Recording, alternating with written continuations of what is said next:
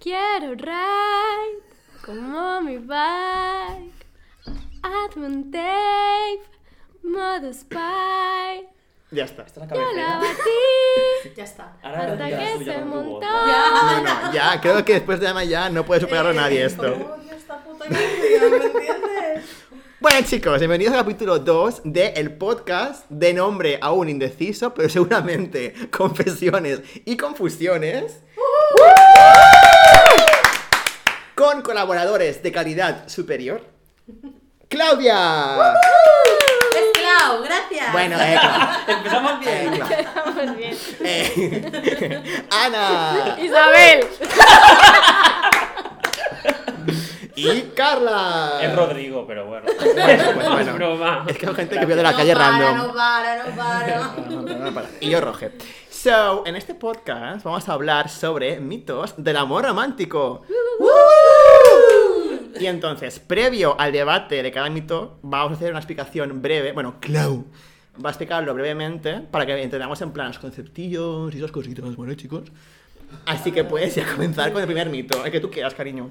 Mm, bueno, más que un mito. Yo haría así, ponte una micro aquí por Eh, cada es, micrófono. es una leyenda urbana, gracias. Todas conocemos el Disney. Eh, bien. Yo es lo único que conozco. Casi todas las personas han crecido viendo Disney. Y entonces nos hemos dado la hostia padre. Porque la princesita, hasta que no encontraba a su fucking príncipe, no era feliz. Princesita. Pero escúchame una cosa. Lo más duro era que te decían que eran felices para siempre. Todo arcoíris y ¿No rosas. lo eran? ¿Cómo se atreven hacernos esto? Pues no, no lo eran. Yo es que me lo he A ver, tanto. debatir. Yo exijo que Disney me pague una paguita de todos los psicólogos que he tenido Eso que ir por su puta culpa. Decir Nada por presidente. Sí que es verdad que Disney ha cambiado un poco esto ya últimamente, ¿no? Y ya nos ha mostrado el amor de las hermanas, ¿no? Que de Frozen, ya el príncipe, el amor así a primera vista ya lo han desmitificado porque resulta que al final era, era el malo, ¿no? El, el príncipe que, que se enamora, entonces eso sí que yo creo que lo han ido cambiando. Pero, Pero ¿y los traumitas que tiene nuestra Los traumitas nos los hemos que llevado. nuestra generación? ¿Dónde porque está? el resto de pelis siguen existiendo y nos los hemos llevado. Ya está. Total. Y cuando miras las pelis hechos para tíos, todo es, yo que sé, Cars, em, yo que sé, cosas que no tienen que ver con ella como la principal protagonista de su vida. Y cuando miras las pelis de las princesitas de Disney, son ellas buscando el amor y cuando encuentran al tío, pues se acabó. Como la Cenicienta, que ella, o sea, ¿qué, qué, qué le pasa a la Cenicienta? No me acuerdo. Pues era, Pues era una pierde el desgraciada. zapato, es una desgraciada que pierde el zapato y luego el príncipe la encuentra y encaja su pie. Pero Ese yo creo caso. hay dos peores, la Bella Durmiente, Aurora, y la Blancanieves. O sea, eso es brutal. Hasta que el pavo no viene y la besa, las tías están muertas. ¿Qué mensaje les, es- les hemos enseñado a las niñas de mi generación? ¿Qué mensaje? Ahora está cambiando porque con la nueva película de Red, ¿la habéis visto? ¿O la habéis Sí. visto Todavía algo de lo que va? no, está pendiente ¿Cuál? mi lista. La nueva Red en Disney En Plus. Disney Plus. Por lo que Ajá, veo vale. va sobre temas en plan bastante actuales de la mujer y de las chicas de edad joven, rollo la regla, problemas de inseguridad, todo eso. O sea, está como muy bien, Sí, creo bueno, yo. sí, pero Disney Pizza, que hace cosas guays. Disney pero escucha, Pizza. es que es Disney Pixar. Pixar, sí. Son las dos juntas. A ver, Es cierto esto. escúchame una cosa. También en plan creo que en esa época, o sea, Disney como que tomaba los roles que ya había en, el- en la sociedad en ese momento y los aplicaba a sus películas. Rollo, creo que el tema del príncipe perfecto y todo eso era como lo que en el mundo real se esperaba de las chicas, ¿no? En general. Exacto, estamos hablando también de películas que Blancanieves del año 39, por ejemplo, la primera película de animación de la historia. Joder, te has documentado, ¿eh, Carla? No, por eso, eso lo sé porque es historia del cine y la primera película de animación, un primer largometraje eh, fue Blancanieves y los siete enanitos y fue en el 39. Guau. Entonces, Cenicienta, por ejemplo, es del 51 y, y La Bella Durmiente, no sé, del 70 o por ahí. Entonces, claro, Pues no pasó mucho, ¿eh? En 40 años. la Sí, cosa. pero aún así son, bueno, son... Se va viendo un poco el progreso, porque no puedes comparar, pues, Cenicienta con Yasmín igual, Pero que es de los escúchame una 90, ¿no? O La. Bella y la Bestia, que es de los 90. Pasaron muchos años. La Sirenita es del progreso. 89 y aún así la Sirenita sí que tiene issues, la chica. Por- total. pero, pero bueno, mm, ahí eso ya lo dejamos como que se cerró una etapa ahí y a partir de ese momento igual empezó como a ir mejorando, ¿no? Pero claro... es El eso. primer cambio fue una película, no sé si lo conocéis, que se llama Diana o Triana y el sapo. Sí. Esa ya Que fue era la-. Diana y el sapo. la chica era Eso. Pobre, pobre Sí, Diana. que ahí- Su objetivo no era el chico, era como conseguir un trabajo para su familia, Montar como un ayudarla, o sea, no negocio, era como claro. el chaval en sí. Luego se enamoró, creo, ¿no? Pero no era como el objetivo principal de la película. Sí, sí. Un Todo eso poquitín de cambio ya, un poco ahí, rollo. Sí. Bueno, en fin, en fin. Pero Sí. igualmente, no solo es Disney. Hay un test, que no me acuerdo qué era, un test que lo hizo una feminista, que era también cinematógrafa o algo así, que analiza las pelis y mira si las protagonistas tienen, por ejemplo, conversaciones entre ellas que no tengan nada que ver con un tío. Y eh, mm, cuando se aplica este test, te das cuenta de que eh, cuando salen mujeres en la ficción, siempre es alrededor de un hombre, hablando de un hombre, pensando en un hombre, esperando un hombre, que las mujeres no tienen en sí épica. O sea, toda la épica gira en torno al hombre y la mujer ah, espera como la eterna Penélope. ¿Cómo de fuerte es eso? Es que me parece muy fuerte, ¿eh? Sí, se llama el test de Bechdel. Bueno. Has estado bueno. rápido ahí. Carla. Datos, datos, Está chicos. Carlas a tope hoy. Bueno, ¿queréis saber el segundo mito? Sí, por favor. Una pregunta, antes de pasar al siguiente tema. ¿Creéis que lo que tú decías de que en las series las conversaciones entre mujeres se basan en un hombre siempre, hoy en día sigue ocurriendo? Es que no miro series, con lo cual no puedo opinar. Pero tú que igual miras más. O Clau, no, o... No, no he mirado una serie en mi vida, Julio. Vuelve a repetir la pregunta. Como he dicho Creo que- que mi cabeza ha hecho. Las que están destinadas al público masculino, eh, las, las chicas tienen un, un papel muy secundario. Pero que es que, por ejemplo, Pues esta es- serie que se llama Mean, mean Girl, creo que se llama. ¿La habéis visto? Pero claro, es- Pero ya es por el título- chicas malas de la Lindsay Lohan. Me he confundido. No sé, pero es que Mingel es chica mala. Entonces pienso. Bueno, es New- new- new Es girl. Eso, eso, eso. ya- es que ya, ya he vuelto. Pero Gracias. claro, la protagonista aquí es una chica, entonces Vale, es pero sus- destinada para chicas. Vale, pero sus issues giran en torno a un hombre. Es lo que no sé, es que no la he visto, no puedo opinar. Pues Faltan entonces, si datos. no la has visto, corazón. Eh, us estic preguntant a vosaltres, vale? Eh, Col·laboradors. puc l'he vist. Bueno, Sex en Nueva York sí que la has visto, ¿no? Sí. ¿Y qué? ¿Qué podrías decir de esa serie? Uf, es que tiene muchos cambios porque como pasa en temporadas diferentes, o sea, van evolucionando las protagonistas, pero bueno, es como básicamente gira en torno a sus vidas, a sus amores, a sus desamores, a, bueno, la vida fantástica en Nueva York, la moda y todo lo demás. Pero aún así son ya mujeres maduras, ya con sus 50 años, aún buscando el amor. Bueno, está ¿no? haciendo... No, porque en el spin-off de Just Like That, que está en HBO Max, ahí haciendo la publi. Ole, em, que nos paguen. Ahí ponemos un Ya tienen cada una su vida, pero sí que es verdad que hay giros. O sea, por ejemplo, una está con el mismo hombre que se casó, la otra está con la misma familia que tuvo, pero yo que sé, una de ellas, por ejemplo, rompe con su marido, aquí el spoiler, eh, rompe con su marido y es lesbiana. Adaptándose a los tiempos mozos. Vaya. Pero ya no, es- ya no Claro. tienen lo mismo. O sea, muchos fans eh, dijeron que vaya puta mierda porque siguen siendo eh, como mm, rollo pretendiendo que son jóvenes cuando ahora, pues lo que tú dices, tienen 50 años y ya pues es, no, es- no tienen esa vida madura. Siguen como, no sé, como buscando. Son bien jóvenes. Que no las sé si- experiencias de la vejez quedan otra vez diluidas, ¿no? Exacto, totalmente. Ya no es na- tan natural. Claro. Claro. Pero la tengo que ver, ¿eh? Todavía está pendiente. Pero sí que es verdad que hay una cierta, yo creo, una cierta edad que sí que es como que no te niegas a aceptar que, eres, que ya eres mayor y sigues un poco intentando agarrándote a la juventud de esos últimos años, igual, y es lo que les pasa a los protagonistas también. Quizás sí que siguen buscando la chispa, yo que sé. Mm, Que eso tampoco tienes por qué ser un viejo, está en tu puta casa todo el puto día viendo eh, Sálvame Deluxe. Bueno, Que también. puedes en plan también pasártelo bien. También hay mujeres que cuando les viene la menopausia disfrutan más, ¿no? Pues no Del lo sé. sexo. Dicen. Ana, ¿qué ibas a decir? Se lo preguntaré a mi madre. No, qué horror. Eh, yo quería explicar una, quería explicar una anécdota. Eh, una vez me acuerdo que fuimos al cine con los de mi instituto. Hijos de puta, no, no. ¿Escucháis estos pero que no? No, no, me caía muy bien, ¿eh? Entonces, Eh, nada, fuimos al instituto a ver eh, una que se había hecho nueva de El planeta de los simios. Y al Ay. salir, yo hice un análisis que me cayó la del pulpo de feminista, hambrista, ya está ta- esta tía otra vez, comiéndonos la cabeza, que en el fondo todo el, todo el papel de las mujeres giraba en torno a ser la madre y la esposa. O sea, es que ellas no tenían. No tenían narrativa, no tenían aventura, no tenían nada. O sea, su papel era el de apoyar al hombre y ya está. Y pro. Y es como, joder, qué mierda, tío. Yo también quiero salir y gobernar y ser mala y ser, yo qué sé. Joder. La bitch. Porque si no hay papeles con los que identificarte como chica joven, de mujer empoderada, luego igual no tienes como ese ímpetu en conseguirlo, porque no hay nadie referente Claro. de entrada, ¿no? Luego vas a ir a las casas, sí, pero de entrada es como que no ves a nadie. ¿Creéis entonces que el empoderamiento está vinculado a no depender de un hombre? O no, no buscar una pareja, sino Obviamente saber estar sola y saber estar sola, simplemente. y, y saber sacarte las castañas del fuego y arreglar, bueno, saber hacer tu vida sin un tío. Tú, por ejemplo, Clau, podrías montar una cama. Así Sola. puedo. y puedo hacer mucho más. Es que esto es Eh, pero creo que nos estamos yendo un poco del Sí, tema. ya. Eh, ¿Podemos pasar al siguiente? mito, ¿Qué eh. otro mito? Clau está ya. Está un poco ya. ¿Qué otro mito tenemos? A ver. tiempos ya. Venga, bueno, va. El siguiente mito, seguro que muchos de vosotros los conocéis, es el mito de la media naranja. El que, este que buscamos a esa persona que nos completa. Corría el año 385 antes de Cristo aproximadamente.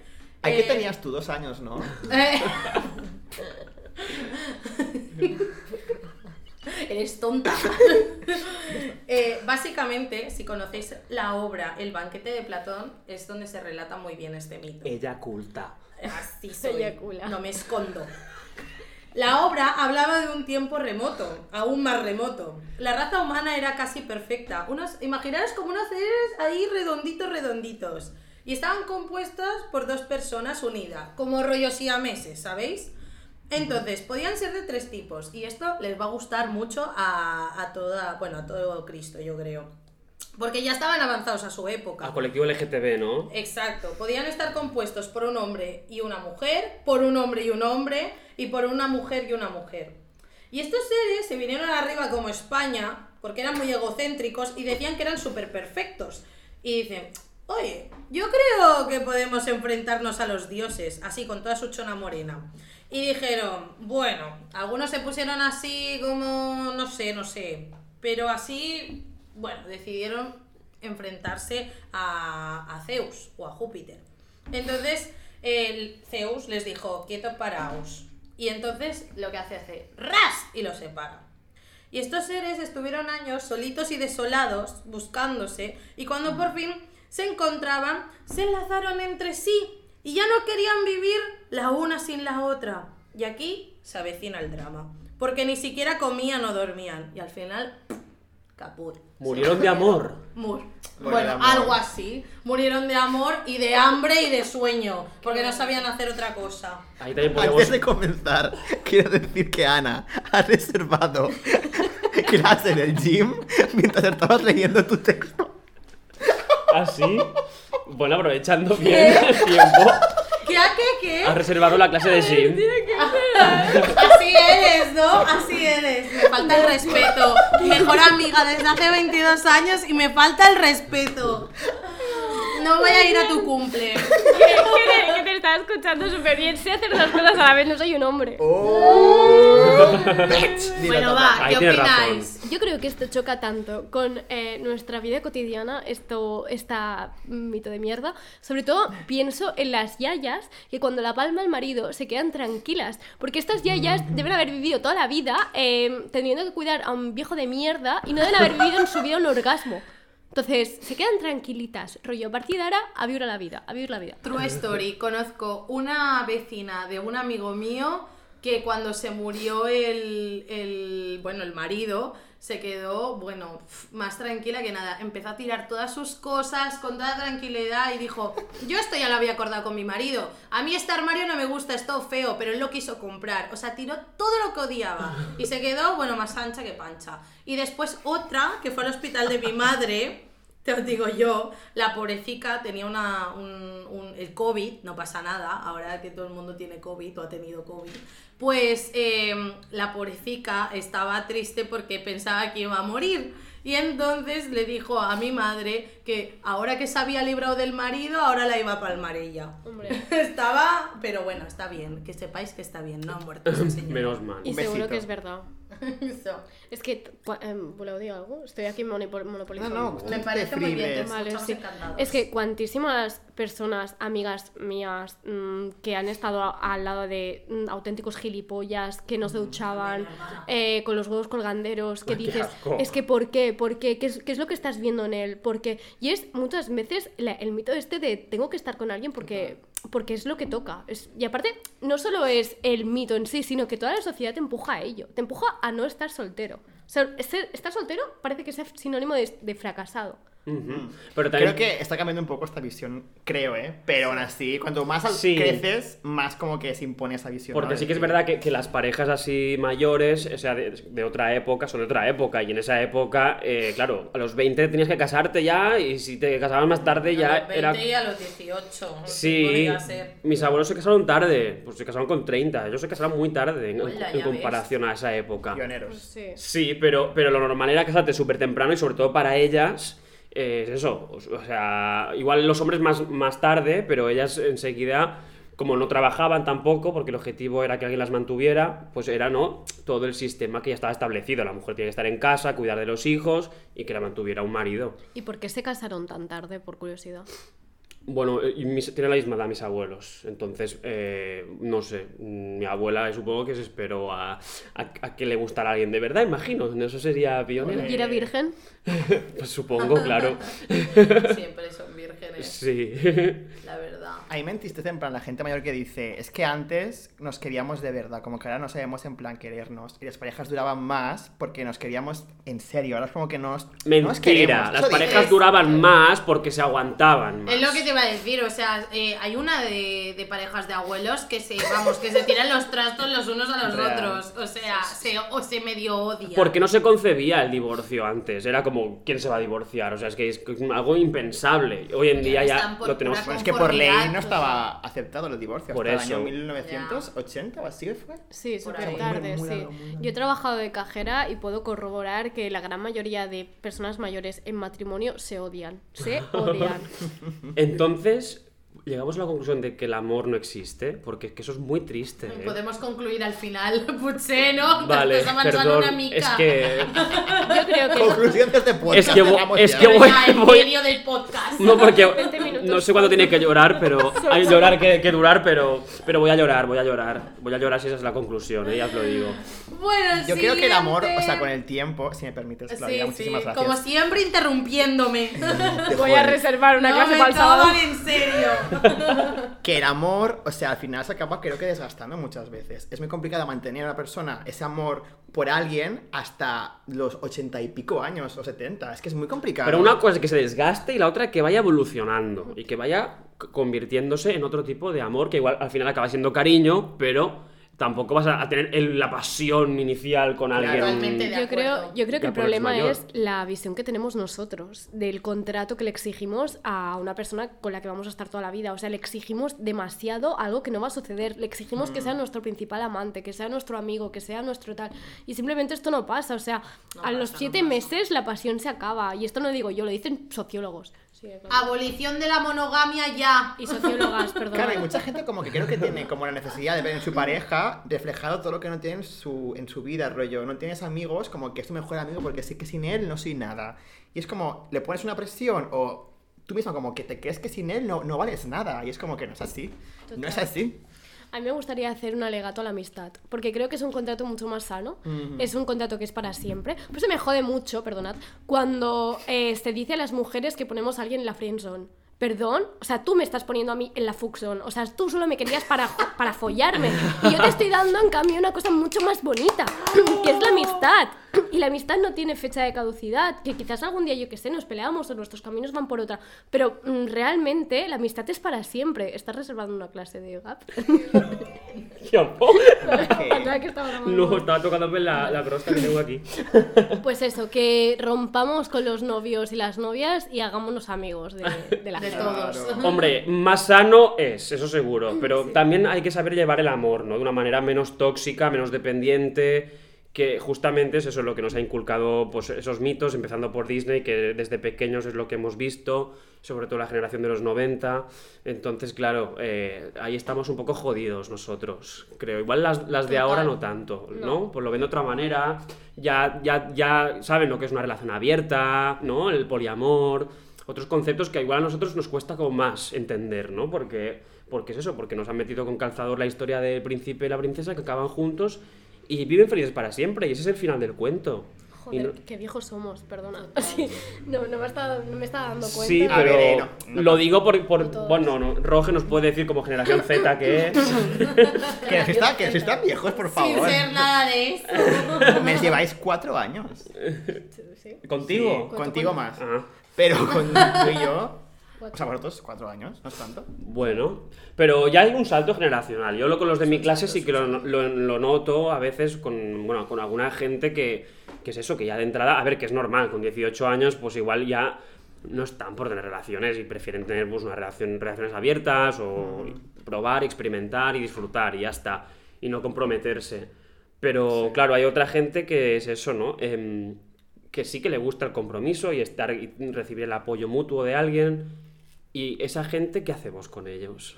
Pues nada, pueden seguir con sus vidas igual, o sea, no sé. Pero es que yo creo que también hacer un cambio, eh, no sé, es como a veces necesario. O sea, es que si no, es súper aburrido. En plan, estar con la misma persona, hacer lo mismo siempre, no sé, buscarle una- un poco de chispita. Eso sí. Sí.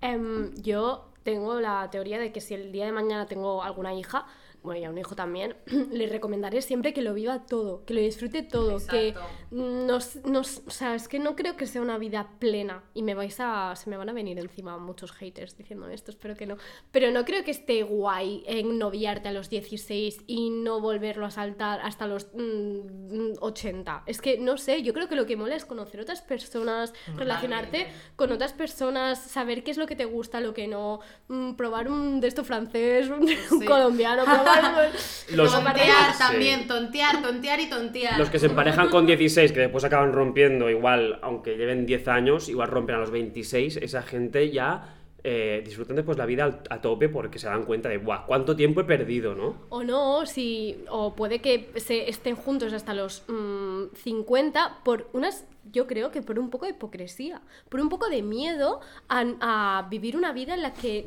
que nunca has vivido porque desconoces, porque como adulto nunca has estado solo.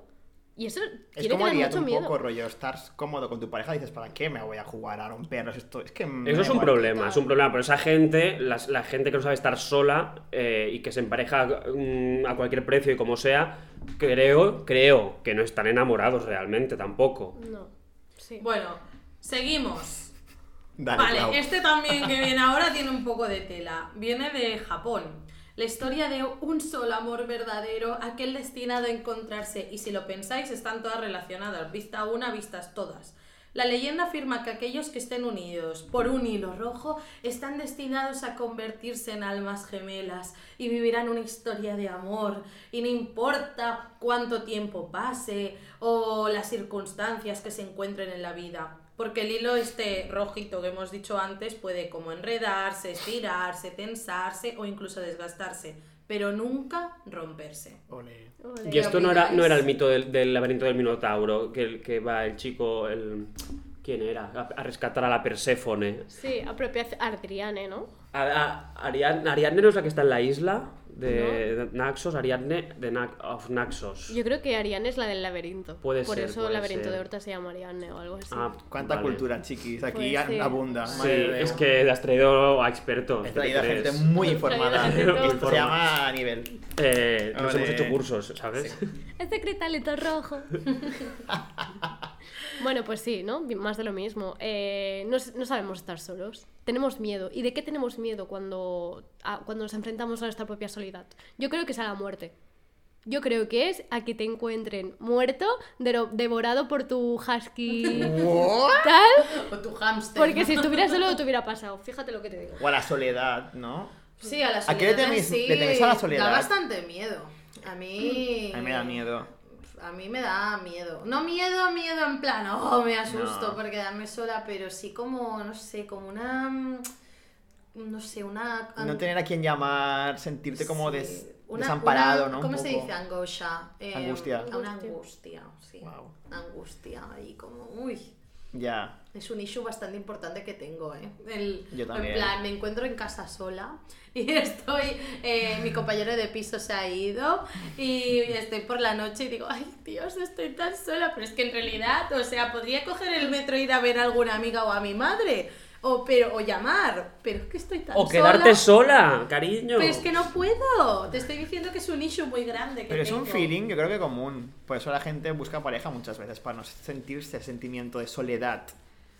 Creo yo. Ya, Bueno. Que no está bien, pero Yo, pasa. yo creo que la mejor terapia de hecho que cuando te pasa esto es mm, exponerte al miedo, que es estar sola, porque a mí también me ha pasado. O sea, bueno, yo para mi- nuestras, es, nuestro escuchariado. eh, esto es de barbija puta, de radija puta. Em, eh, me he independizado recientemente y también me ha pasado mucho lo mismo, porque encima me he ido a vivir sola. Entonces, muchas noches te encuentras en el sofá con el gato viendo Netflix y piensas, joder, qué sola que estoy. Y en el fondo van pasando las noches y dices, es que simplemente eh, ahora mismo es un estado físico, pero no es mm, realidad. Sí, estás sola, pero no estás sola. Claro. Pero es que claro yo ojalá tuviera un gato, pero no lo tengo porque mi compañero de piso ¿Es eh, alérgico? es alérgico. Toca Eh, los cojones. Exacto, exacto. Pero como si fuera un gato. Claro, la si tuviera el gato, ya no tendría miedo de estar sola. Exacto.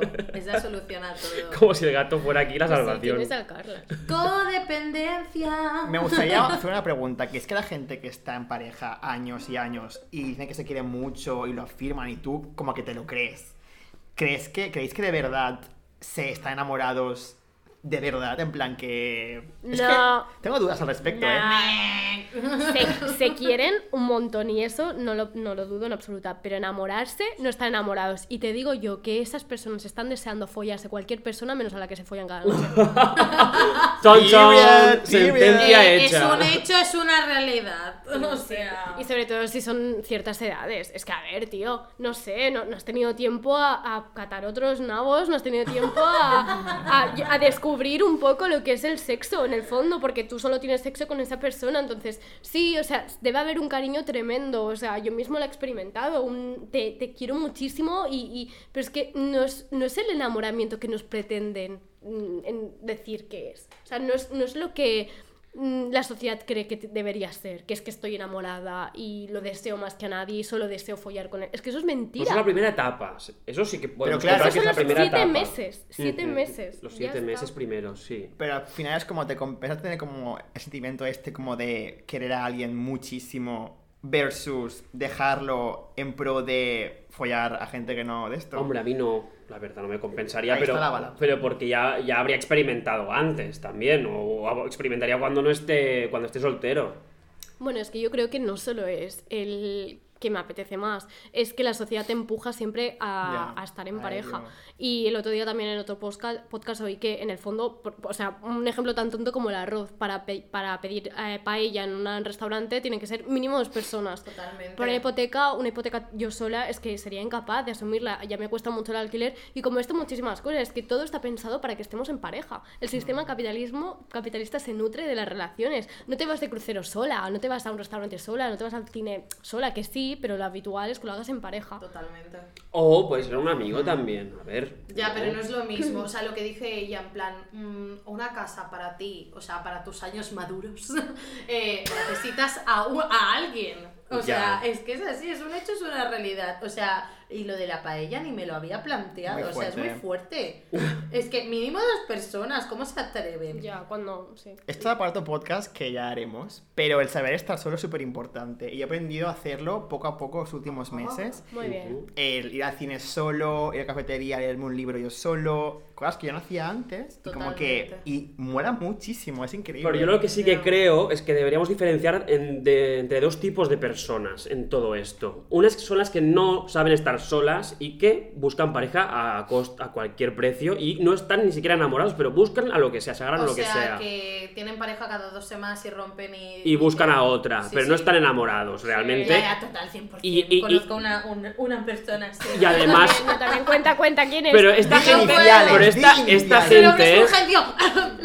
no, no, no, no está afectada por lo que es el mito del amor romántico que hablamos, porque no, no, es, no es tampoco una relación romántica la que está viviendo, es una relación de, bueno, vale, eh, está con alguien, ya está, es un, como un contrato de mutuo acuerdo, luego la otra persona le irá bien también, y, y- y, bueno, mm, están, pasan tiempo juntos, pero realmente no están enamorados, están por estar, ¿no? Y después están las otras personas que son como más pasionales, que no se emparejan con cualquiera y que igual llevan toda la vida solas, ¿eh? y entonces pues son personas que buscan ese amor verdadero que pues nunca van a encontrar porque no existe y por eso siguen solas.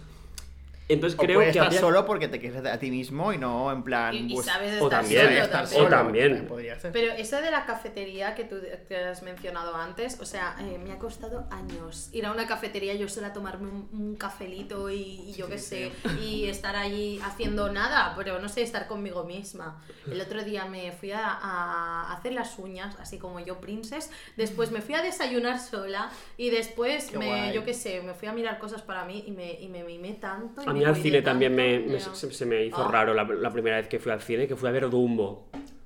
La de Dumbo, la de Dumbo, la... mierda de Es película. una mierda. Pues la, la, de carne y hueso. la vi solo. Pues esa fue la primera vez que fui al, al cine solo, imaginaros. El año, ¿qué año fue Dumbo? Pues no hace- no hace 18, tanto. 19, no me acuerdo. Por eso te digo. Es que yo me puse Imagínate, nunca había ido, a- nunca había ido al cine solo.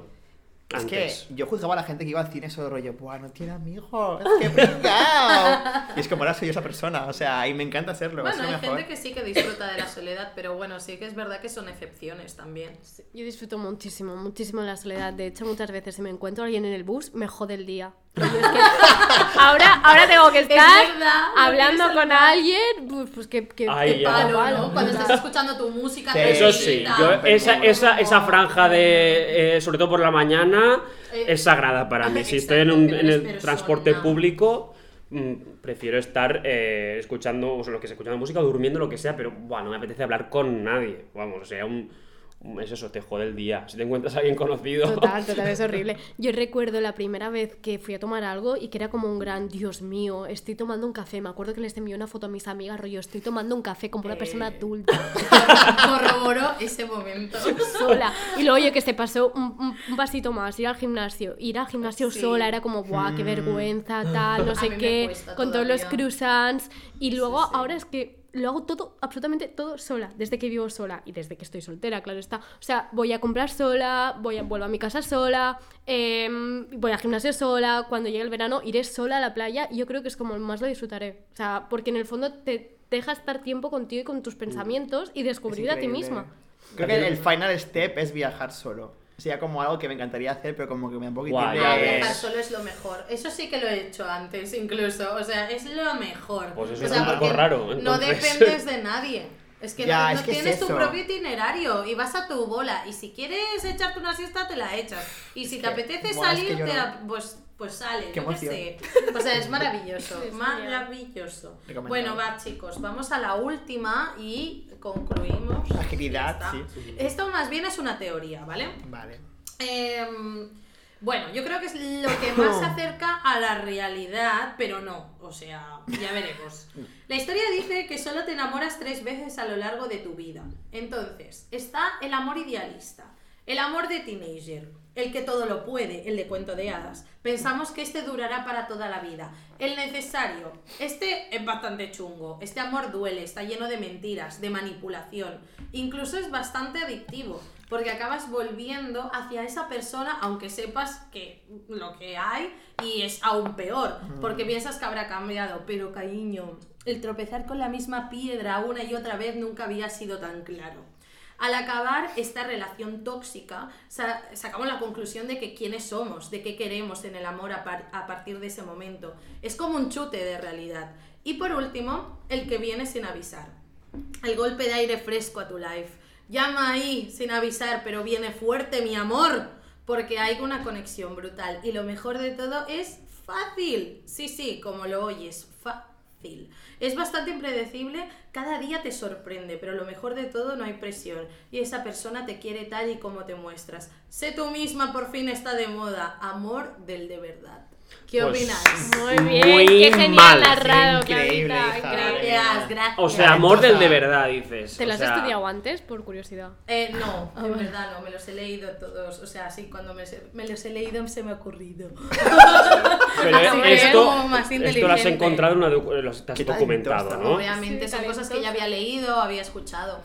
Porque yo desde mi experiencia te podría decir que he vivido el, el que viene sin avisar inicialmente, todo parecía fácil, bonito, perfecto, el amor de verdad, como dices. Y después te has dado la gran Des- hostia. eh, después viene el, el idealista, ese mismo amor que hablamos, entonces empieza la, ide- la idealización, segunda ta- etapa, que es como, guau, parece esto, el amor de verdad, como dice un cuento de hadas, y finalmente pues el golpe de gracia final, que es cuando se va toda la mierda que dices, pues igual era necesario, se ha ido toda la mierda y es necesario, pero estoy hablando de la misma persona en tres fases. Pues este a mí caso. me ha pasado, o sea, no es por nada, pero me ha pasado de momento, me, me está pasando, o sea, de teenager tuve al que, oh, sí, será para siempre, pero es mentira. El segundo fue la relación más tóxica que he tenido y puta. ahora el, el tercero es bastante fácil, o sea, es tal como él lo describe. O sea, de hecho, cuando lo estaba escribiendo decía, coño, pero si es lo que me ha pasado en mi historia. Y nada, eso, pero obviamente como todo es relativo, cada uno tiene su Claro. propia versión. Entonces tú, tu amor de ahora no lo tienes idealizado. No, no lo tengo idealizado. ¿Cómo deberíamos aprender a amar, Claudia? Clau. ¡Wow! ¡Qué profundidad! Comunicación, amigos míos. Aparte de- comunicación aparte de eso. Demasiada comunicación. Demasiada comunicación. Le dices hasta lo que cagas o cómo has cagado. No, pero qué chungo esto de idealizar a alguien, ¿eh? O sea, Horrible. te enamoras hasta las trancas, no de una persona real, sino de la visión que tú te has hecho de esa persona. Totalmente. Y sobre todo lo más heavy es cuando tú ves a alguien que lo está haciendo, no cuando lo haces tú. Rollo, ver a alguna amiga que está enamorándose por un patán que huele mal. O amigo también. Sí, que, yo que sé que... A los chicos también les pasa, ¿eh? A los chicos.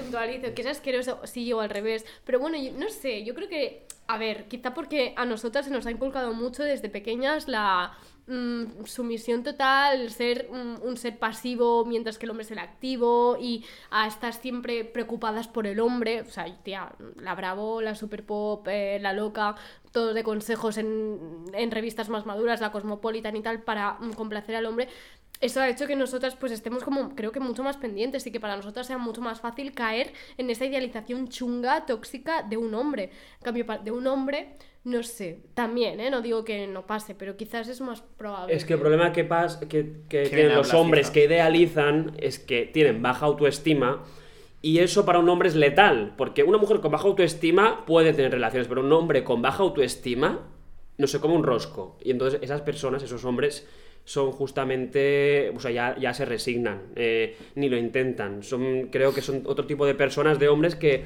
bueno, que no tienen vida sexual prácticamente, porque no tienen autoestima y eso es, es lo que hace que idealizan igual eh, a mujeres que las ven como inalcanzables ni se atreven. Pero o sí, o sí lo intentan, pero buscan recursos de mierda. Como los coaches, esto, los coaches, o no sé cómo se llaman. Los coaches. coaches. Los, co- los coaches. Coaches.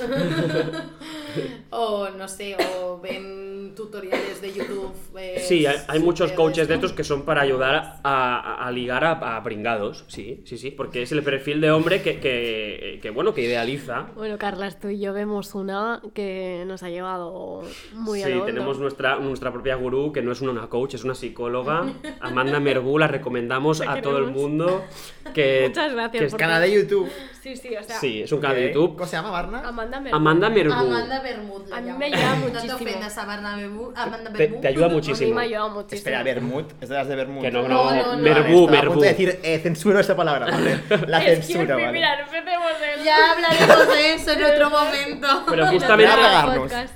Lo que comenta Amanda Merbu eh, muchas veces son cosas así de, de- que están basadas en, en- en, bueno, en lo que ocurre y en la realidad y, y en cómo funcionan los hombres, cómo funcionan las mujeres y, a veces es triste, ¿no? Pero es cierto, porque es lo que ocurre y, y, mm, bueno, mm, no sé si esto lo podríamos cambiar, pero eh, por ejemplo, una mujer que se exhiba mucho en sus redes sociales y que se venda, solo venda la carne, pues será percibida por los hombres como alguien pues, de poco valor, por ejemplo, ¿no? Te estás metiendo en un pastel. Sí. Se viene hate a este capítulo. Se vienen ¿Es haters. Instagram? Para que te insulten en tu Instagram. Venga. Charlairo, me puedes insultar ahí, Ahí está, gratis. gracias. Seguidlo, el LinkedIn, el LinkedIn. No, pero. Eh. no, no, pero eso sí que es verdad que es un consejo que, que es algo que recomienda ella de. Como que hay más que, que, joder, que dos tetas, ¿no? Y eso es lo que, lo, que, lo que no se puede tampoco vender, solo el físico. Que en las adolescentes de hoy en día está como muy de moda, ¿no? Todo esto. Yo me leí un libro hace poco que se llamaba Terror poliamoroso. Mm, pensamiento monógamo, terror poliamoroso. de la Brigitte Basayo. Y ella hablaba de lo peligrosa que es esta época que de, de idealización, de amor romántico a tope. Y lo explicaba también desde, desde una mm, basán, como es en castellano, desde, Vertiente. desde una verti- vertiente que- científica, de te sube las dopaminas y a partir de ahí tú dejas de ver eh, desde la razón y vives solo desde el chumino y desde el corazón. Y es súper peligrosa en el fondo. No es algo que debamos aspirar, que a mí, por ejemplo, me encanta. Yo soy adicta a esta sensación, que me dura tres días. Pero, joder. no Lo es que a mí me que es que pasaba- una relación que, que empiece desde la admiración, no desde la idealización, es una relación que va a acabar por lo general bien. No. Seguramente no, ¿no? Sí, a ver, yo creo que todos empezamos idealizando un poco a la persona, es que si Y no- admirando, sí. A ver, pues al- admirando. algún rasgo, pero que lo idealices a un nivel como de madre mía, es que es increíble. Es que no se puede idealizar porque como- acaba Claro. mal. Es que acaba, mal. acaba mal fijo, ya os lo decimos desde aquí. Porque El eh, spoiler. Amanda Merbu también lo, lo reafirma esto. Amanda Merbu, nuestra gurú. Sí, Nuestra tenemos gurú. que ser todos conscientes de que la persona a la que amamos tanto caga, come y. mm, Y tiene sus defectos. Almorranas, Sí, sí. Y que esa idealización se acaba pasando, porque si tú convives con una persona, te acabas dando cuenta de que ronca, de que le huele aliento por las mañanas, de mil historias. Y en el fondo es, es lo que tiene ser humano. Y quizás también las acabas queriendo y, a- y aceptándolas, pero no desde una posición de superioridad tremenda, sino como igual. Claro, desde otra manera. Es otro tipo de amor manera. del que Claudio nos podría hablar más, porque es el que ella experimenta y Pero el sabe cómo tiempo se llevar. está acabando, chiquillos, así que este capítulo lo vamos a cerrar. eh, yo creo que ya- ¿Conclusión? Conclusión. El amor es una mierda. No, es broma. Que vivan los amigos y las amigas. Eh, mucha comunicación con Muy vuestras importante. parejas, por favor, que luego vienen los dramas y eh, sé fiel a ti misma o misme o mismo, yo que sé. No cambies por nadie, ¿no? Se podría Y no idealices sobre todo, ¿no? No idealices y piensa, no sé, algún truco para no idealizar, seguro que hay muchos. Piénsatelo cagando. Muchas gracias por darnos este espacio para desahogarnos. Próximamente más. Podimo, contrátanos. ¡Podimo! Queremos participar.